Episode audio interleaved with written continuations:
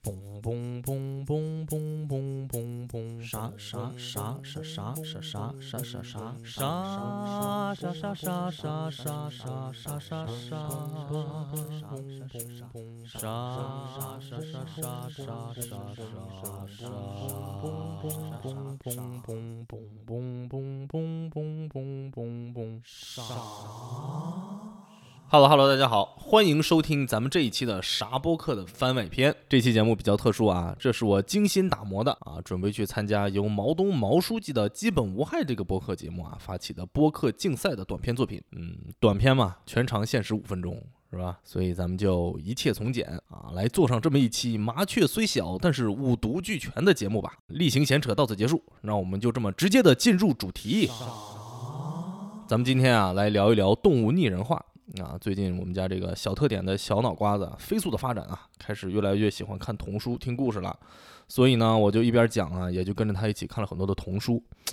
哎呀，童书朋友们，那可真是太好看了啊，都用不上娃，我自己就能坐那儿看上个半天。尤其是啊，有一些经久不衰的老牌绘本啊，已经问世了好几十年了，至今看起来呢也不会觉得过时，反而有一种啊看老电影的质感，嗯，非常的微妙啊。不过看多了呢，我就发现了一个问题。那就是啊，大部分的童书故事的主角都是各种各样的小动物，不知道大家有没有想过这个问题？这究竟是为了啥呢？没想过也不要紧。要说那动物拟人是为了哪般？啥不可为您做解答？可怎奈这说来话长，的节目短，希望您呐、回了家再慢慢的查。啊，对，就是咱们咱们说点别的啊，咱们来说一说这个把小动物比作人来讲故事啊，它就难免啊会遇到一些天然的逻辑困境啊啊，比如说上一页小猪裁缝啊和小杨大夫俩人还搁那大街上唠呢哎呀，今天的天气可真不错。咱们一会儿要去哪玩呀？啊，结果到了下一页，他俩就脱光了衣服，成了小熊农场里头的两头大牲口了。哎，最难的呢是动物园的题材，穿着衣服、戴着帽子、吃着冰淇淋的小黑熊啊，它站在笼子外头，看着笼子里头光着屁股走来走去的大狗熊。嗯，这个边界感非常的成问题，看得你眼珠子发麻呀。我当时看那个 Zootopia，就是疯狂动物城的时候呢，就搞不懂其中的有一点，就是电影里头啊，所有的食肉动物它都不吃肉，那它们都是靠什么生活呢？狂吃蘑菇嘛。呃，你别说，我还专门去查了一下，显然呢，有很多人都在问，而且大家集思广益啊，搁那儿越猜越离谱，甚至有人说，哎，是不是吃人呢？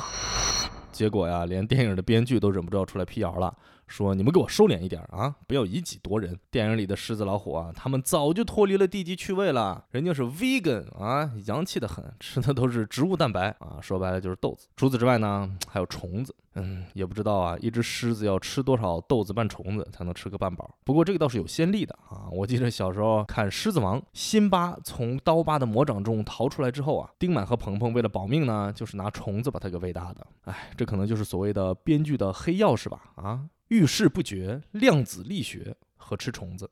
不过呀，童书在这方面啊，显然想的就比较少了。